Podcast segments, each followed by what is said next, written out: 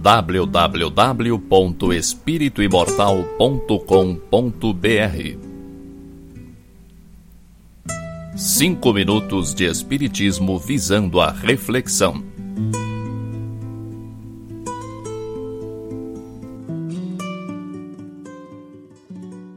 É raro o caso de famílias em que há permanente harmonia. Você sabe tanto quanto eu que o lar é o laboratório do espírito imortal. É no grupo familiar que você tem as melhores oportunidades de aprendizado e experiência. É no lar que você põe à prova as lições já aprendidas.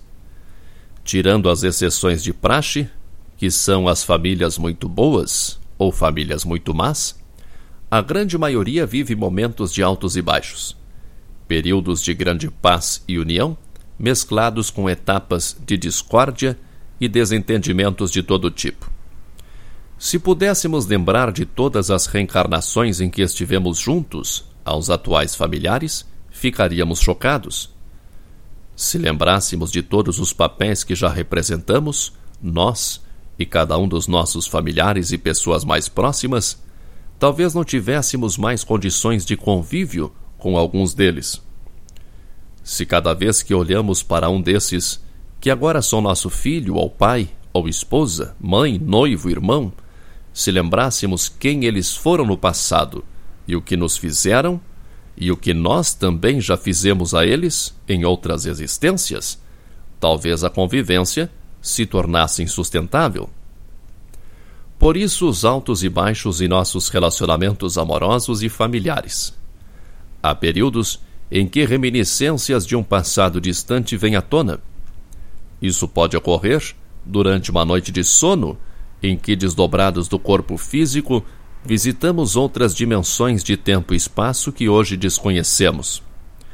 É como se passado e presente se misturassem, como se houvesse realidades paralelas.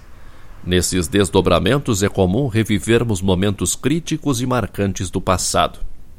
Quando despertamos, temos a vaga lembrança de haver sonhado com alguém de hoje, animando um personagem diferente fazendo coisas diferentes, às vezes trágicas, agindo como se fosse outra pessoa, embora a aparência de alguém do nosso convívio atual. Mas essas reminiscências também podem surgir quando estamos acordados, a partir de alguma emoção forte que nos recorde inconscientemente situações já experimentadas com a mesma pessoa em reencarnações passadas. Se é praticamente impossível viver num estado de paz permanente em família, que saibamos valorizar os bons momentos. Você provavelmente já experimentou sentir alguma coisa por uma pessoa próxima em sua presença e sentir outra coisa quando longe dela. Às vezes acontece de você não conseguir se sentir bem com alguém.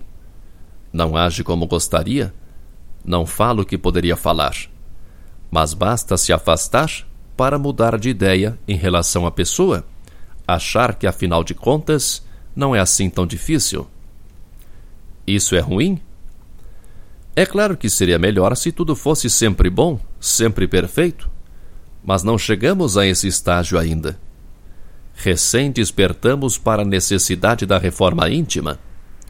Então precisamos ver o lado bom. E o lado bom é que conseguimos superar os atritos, conseguimos amenizar as diferenças. Quando nos distanciamos, o problema parece menor. E realmente se torna menor, pois racionalizamos em vez de nos deixarmos dominar pela emoção. Ainda temos necessidade do amor idealizado. Precisamos que as pessoas que amamos correspondam a determinadas ilusões que criamos nos iludimos pensando que nossos irmãos são obrigados a ser nossos parceiros, que nossos filhos são nossa continuação, que nosso par amoroso seja nossa alma gêmea, acorrentada aos nossos caprichos inseguros. Valorize esse querer bem que teima em querer bem. Valorize as fases de harmonia.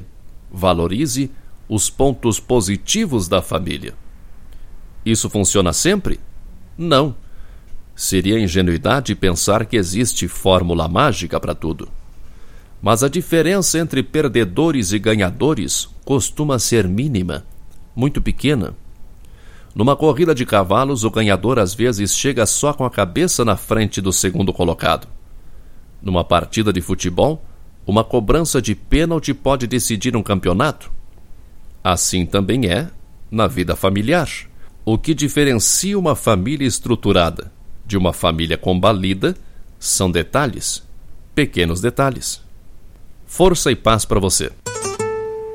www.espirituimortal.com.br